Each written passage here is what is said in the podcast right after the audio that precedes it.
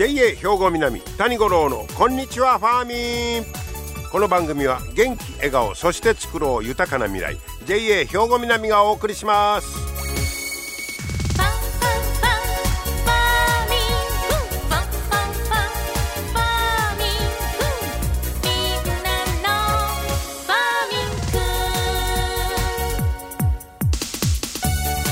こんにちは谷五郎ですお元気でしょうか今日は9月の9日9が重なって徴用ということですよね、えー、そしてね七十二校で言いますと昨日なんですが、えー、七十二校では草の梅雨白しという日になりました、えー、野原の草に、えー、降りた朝露が白く光って見える頃ということでまああの言うてもちょっと秋の気配がね、えー、感じられる今日この頃とこういうことに、なります。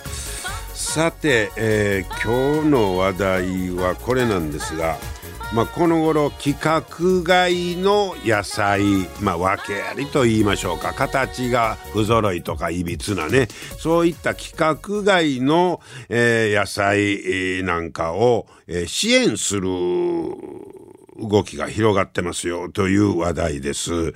まあ言うても猛暑、豪雨の影響、いろいろ傷ついたり、えー、で形曲がったりとか、あんなニュース見るたんびに、大変気の毒やなさやけどそれや食べれるんやったらなんとか食べたいないう気もありますやんか。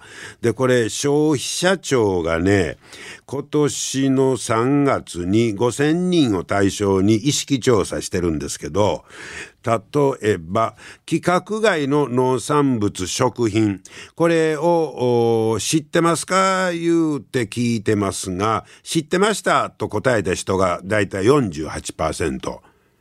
逆に言うと半分の人知らんの。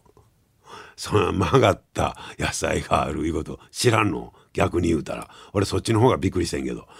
48%の人しか知ってますよ。そら言うて答えてないんですよ。ほほそう。さらにあ知ってますよ。という48%のうちのあとその中の人に、えー、そのうちの73.1%の人が形や見た目が悪くても味が変わらなければ買いますよと答えた。うん、まあ知ってますよが半分ぐらいでそのうちの7割の人が「あそんなもん味があの悪くてもあの味が見た目悪くても味変われへんねって買いますよ」ってまあそらそうでしょうね意識としてはね。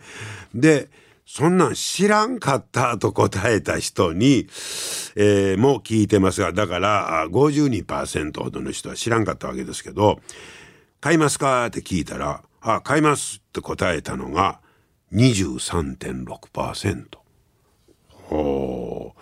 だから知ってる、知ってますよという人ほど買いますよという気はあんねんけど、知らん人はそんなん買わへんわいう人がやっぱり多いいうことやね。あんま意識がないんかな日頃から。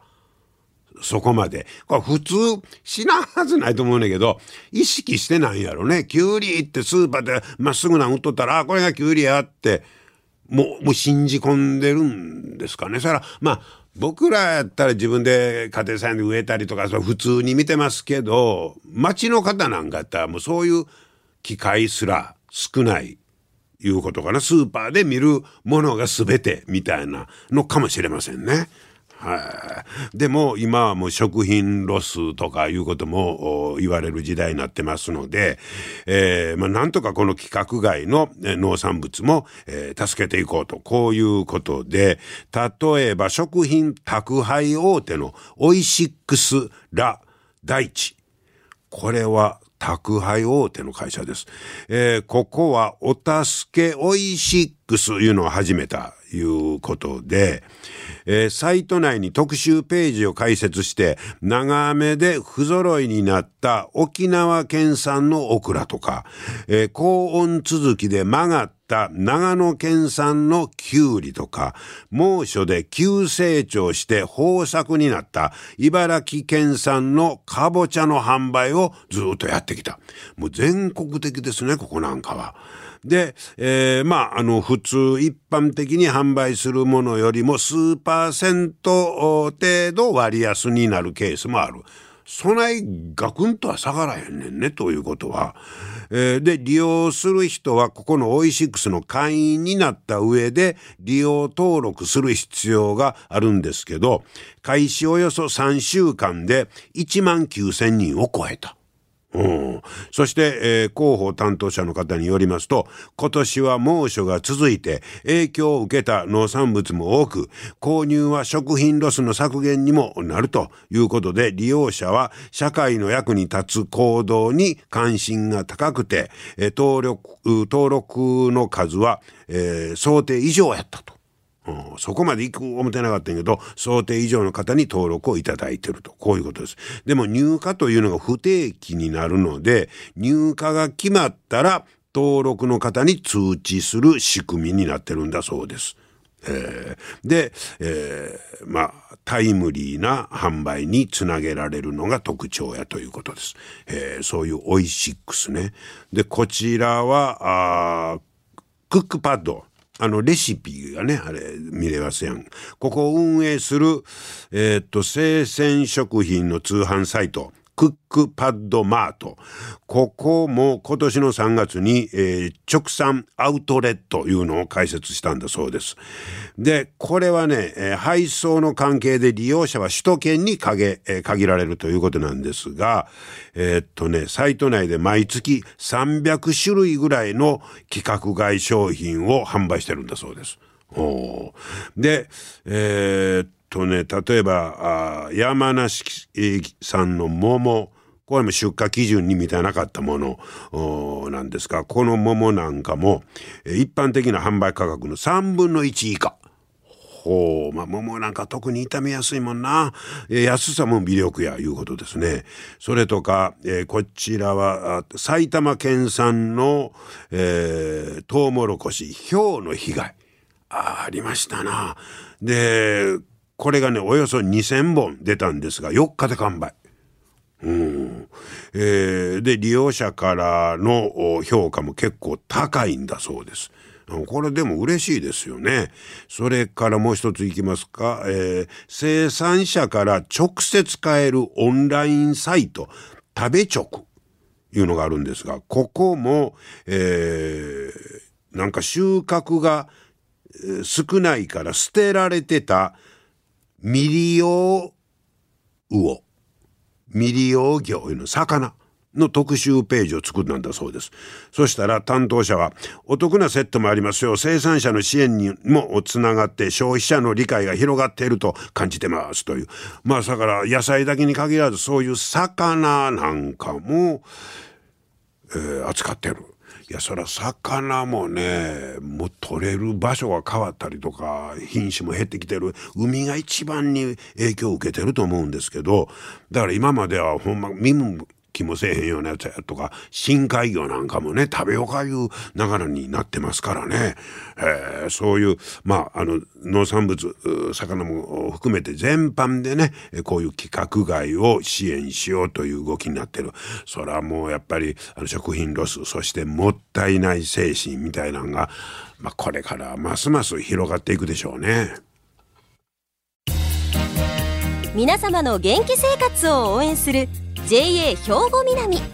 近畿最大級の農産物直売所虹色ファーミン。おすすめは JA 兵庫南エリアの新鮮な地元農産物。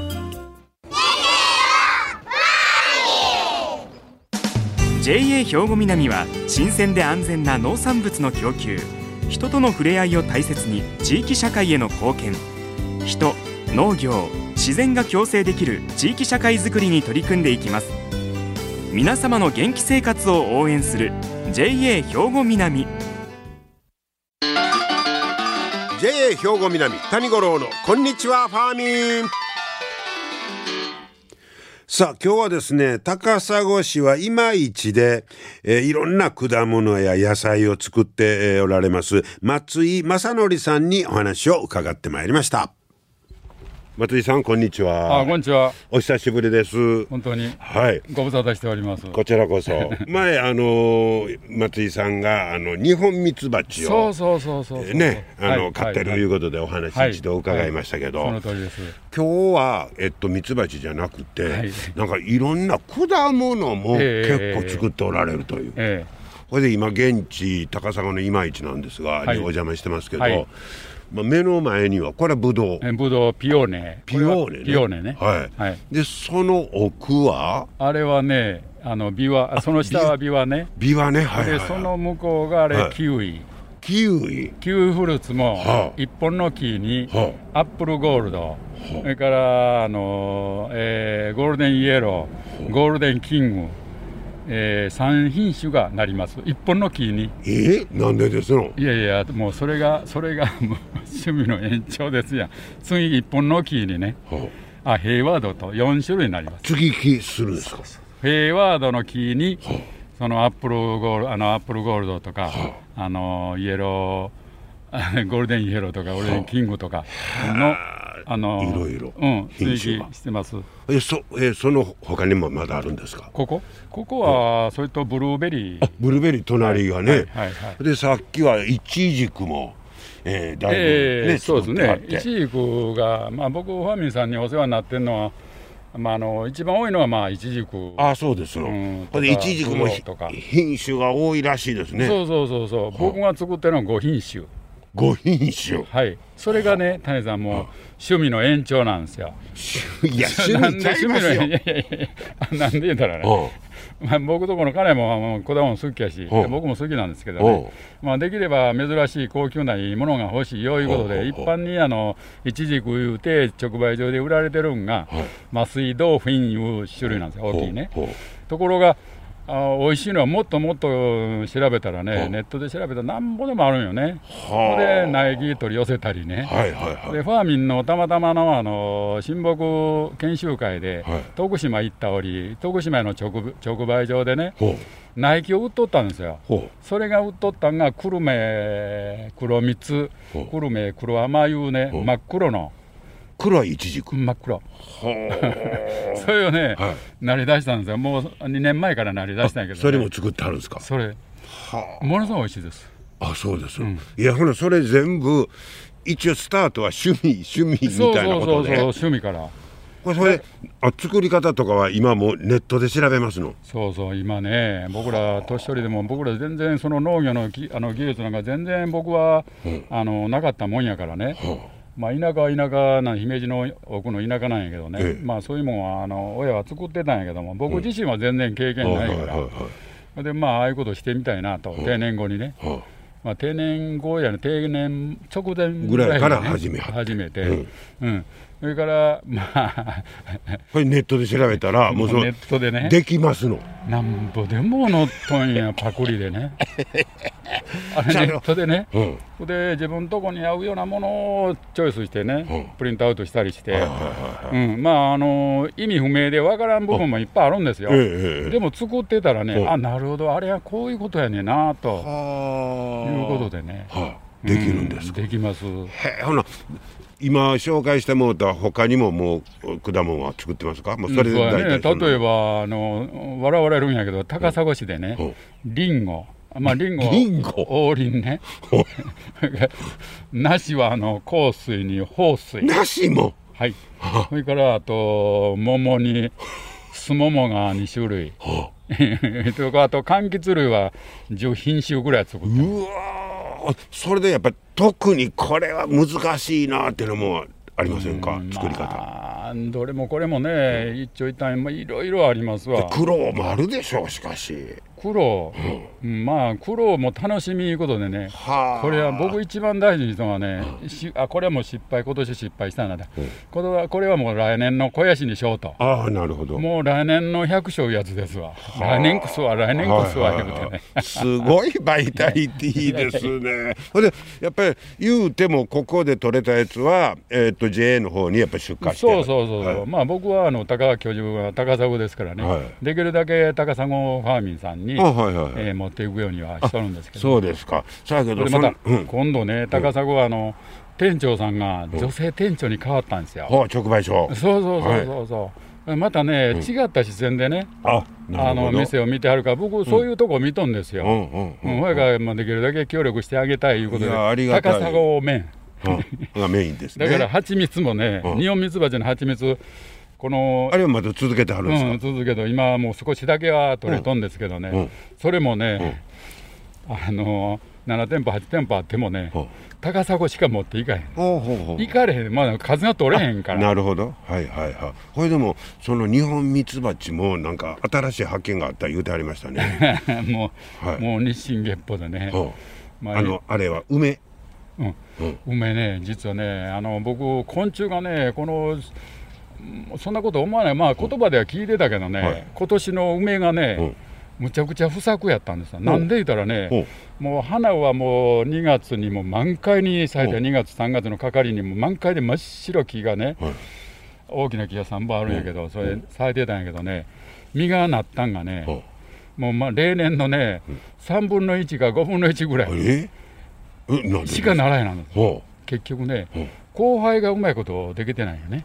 うほう受粉だから受粉がね、はあはあはあだから昆虫の受粉、はこの媒介がうまいこと言ってなかったいうのが、あそれは蜂が減ったいうことですか？そうそう、蜂がもう、うん。ここにあの西洋ミツバチをは梅の木の下に飼ってたんですよ。ほところがもうそれあの若い方が農業をするいうことでね、あの譲ってあげたもんやから全部持って帰りはったから。うおらんようになって。うんほな途端に。そのまさかねそんな症状になる思わなかったね。ですね。やっぱりそうあのそういった自然の蜂とかの生き物とこう植物との関係いうのが改めて分かったいう感じですか？うんね昆虫のねやっぱりこういうあの農作物にものすごい貢献しとるな本当ですね。へえで、えーまあ皆さんもまたねあの直売所高砂ね、はい。ファーミンショップでお買い求めいただきたいんですけど、あともう一つ、えあの松井さんはなんかゴルフクラブの副 代表になったと。もうやめてほしい。それどういうことですか？いやいや会長のね、うん。藤本さんがね、なんか言ったらしいんですよ、ほなあの組合長の中村さんから、はいはい。でダイレクトで電話が出た。JA の中村ですよって電話で、え理事長の中村さんだそうです言うてからどないしましたん？ゴルフの会お会長引き受けて。ああそうですねいやいやいやもうそんなもんとんでもないとんでもないいう話。まあゴルフはね、うん。歴史は持っとんですけどね、はい。もう全然。ゴルフはね、僕仕事の関係でね、はい。営業職もう40なるほど。年近く30何年やっとったもんやから、はい。その関係でお付き合いがあるから、もう土日いたらもうほとんどそんなに食いやああそうですつその頃はね、はいゴルフのスコアも自慢はできたけど今は。いや。100点満点です。ほな2桁が違うそっちの方もねちょっとご尽力いただいて。まあ若い人をできるだけねね。勧誘しようんですけどね。そうですね。うん、こういうこともしとよいうことでね。あの果物の方もね趣味の延長とはいえこれだけね数多くたくさんやってはったらいやそれはままた教えていう方も出てくると思いますよ。いやいやはい。この子らの周りの人ね、ん僕の影響を受けてね、うん。たくさん作っとんですよ。ほらやっぱり。ぶどうね、どないしたんどないしたん、そんなんない、来年の春をちゃんと作っとってあるから、うん。植えるとこ準備だけしときよいうことで、その新幹線の向こう側にも丸屋の前に、もう、えー、今年50房ぐらいになってますわ。ぜひまあ。そんな行さん鳴らしたらあかん、もう頭の黒いのに行かれてまうでって言うとんねんけどな。はい、いろいろアドバイスも。兼ねて。はい、じゃあこれからもいろいろまた頑張ってください。ありがとうございました。あ。りがとうございます。はい、すごいですね。えー、いまいちでいろんな果物ね、作ってあります松井正則さんにお話を伺いました。えーそんなにいろいろ作ってるとはほんまに知りませんでした。そして、まあ、先週紹介しましたファーミンショップ高砂はね、えーこことも話がつながりまして、えーまあ、女性店長ということで、まあ、松井さんの、え作ったそういう果物なんかはもう高砂にしか持って行ってないということですので、えーぜひまた高砂でね、ファーミンショップ高砂で、その松井さんの、えー果物なんかもですね、実際に買っていただいて食べてみていただければと思います。えー松井正則さんに今日はお話を伺いました。皆様の元気生活を応援する JA 兵庫南近畿最大級の農産物直売所虹色ファーミンおすすめは JA 兵庫南エリアの新鮮な地元農産物。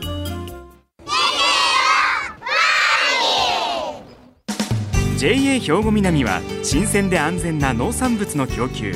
人との触れ合いを大切に地域社会への貢献。人農業自然が共生できる地域社会づくりに取り組んでいきます。皆様の元気生活を応援する JA 兵庫南。JA 兵庫南谷五郎のこんにちはファーミン。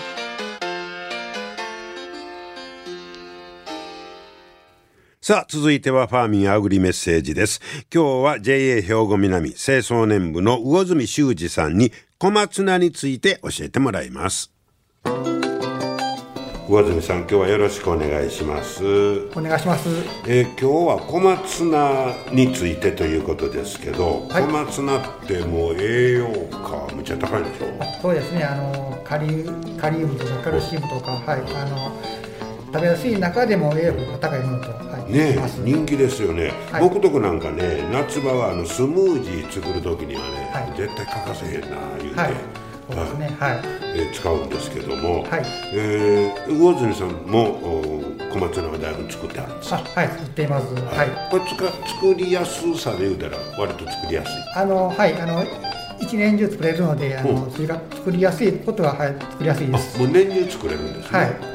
えーそんな小松菜、えー今日は魚住さんおすすめの食べ方もあると？はい、あの夏場ということで、あのちょっとあの食べやすいような口当たりのいいような感じのまあ調理方法で、あの漬物ということで、あのちょっとお話をしたいみたいと思うんですへえよ。小松菜の漬物はまだはい。食べたことない、作ったことないですはい、あのまあちょっとあの簡単な料理なんですけど、あの袋の中に、うん。あのざっくり切った小松菜をあのちょっと入れて、あのそれでお塩をほう小さじ2杯ぐらい入れて、ほうちょっと揉みます。うんもんで。そんで水分が出てくるので、はい水分をちょっと一回捨てて、はい。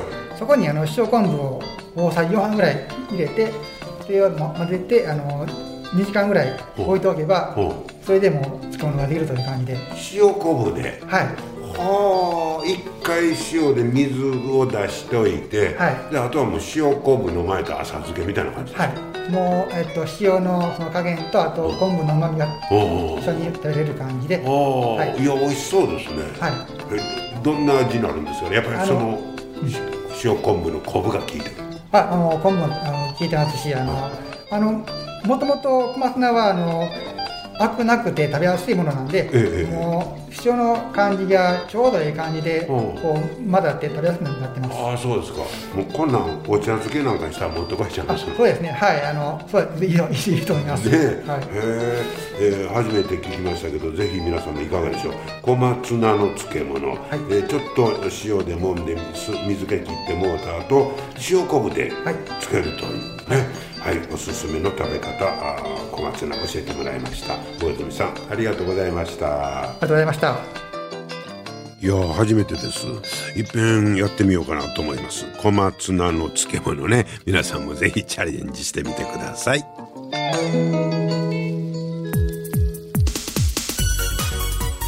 今日も最後までお付き合いいただきましてありがとうございました。また来週も聞いてくださいね JA 兵庫南谷五郎のこんにちはファーミン。この番組は元気笑顔そして作ろう豊かな未来。JA 兵庫南がお送りしました。